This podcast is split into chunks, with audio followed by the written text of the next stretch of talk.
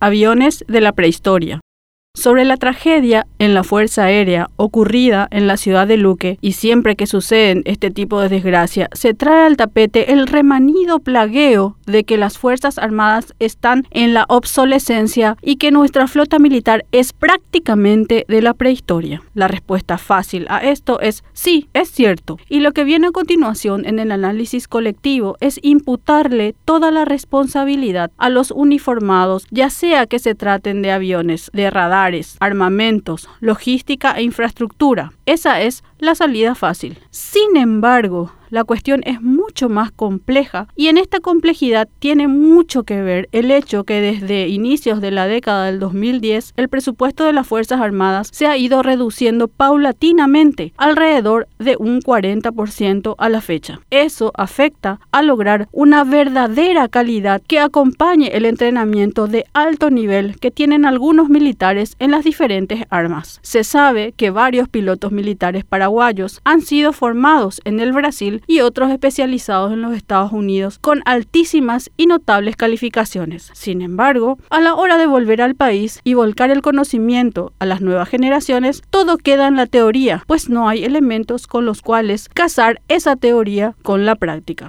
El avión Cessna 402, siniestrado en la tarde del 9 de febrero, fue adquirido por el Estado paraguayo en el año 1979 y con cuatro décadas encima pudo ser mantenido en condiciones de vuelo gracias al ingenio y la pericia de los mecánicos de aviación militar. Sacando una pieza, acondicionando otra, lograban el objetivo. Por otro lado, uno de los que iba en el vuelo era un joven de 19 años quien, según reportan, venía a unos trámites de universidad. Ambos hechos desnudan la indolencia y la falta de conocimiento que tienen nuestros parlamentarios a la hora de asignar el presupuesto. Un joven, como otros tantos, que debería tener el acceso a la formación, esté en Fuerte Olimpo, Palmar de las Islas o Asunción. Las Fuerzas Armadas, y en este caso la Fuerza Aérea Paraguaya, como puede, cumplen este rol social de llevar a pobladores tanto para que puedan estudiar, así como para que puedan acceder a la atención médica de urgencia